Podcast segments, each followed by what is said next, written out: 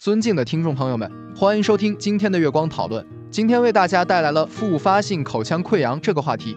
复发性口腔溃疡 （RA） 是一种常见的口腔黏膜疾病，患病率较高，约在百分之二十左右。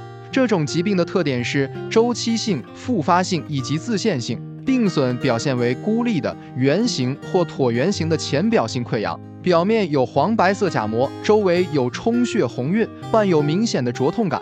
对于复发性口腔溃疡的病因，目前尚未有统一的确切说法，多种因素可能与其发生有关，包括生活、饮食及免疫状况等因素。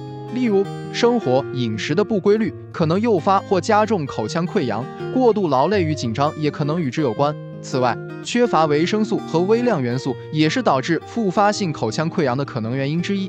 在预防和减少复发性口腔溃疡的发作方面，我们可以采取一些措施。首先，要注意口腔卫生，养成早晚刷牙、饭后即刻漱口的良好习惯，减少口腔细菌，防止因食物残渣加重继发感染。其次，要保持生活规律，按时作息，避免过度劳累与紧张。在饮食方面，要多吃蔬菜水果，少食或不食辛辣食品，少饮酒类。口腔溃疡症状较重者，可给予半流质饮食。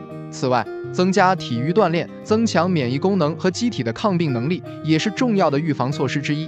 在治疗方面，复发性口腔溃疡尚无特效药物，主要是以缓解症状和促进愈合为主要目标。对于轻度和中度的口腔溃疡，局部治疗是主要手段，可以使用消炎、止痛、促进愈合的药物。对于严重的口腔溃疡，可能需要全身治疗，如使用免疫调节药物和维生素类药物。总的来说，复发性口腔溃疡的病因复杂，需要针对个体情况进行治疗和预防。在日常生活中，保持良好的生活习惯、饮食结构和情绪状态，有助于减少口腔溃疡的发作。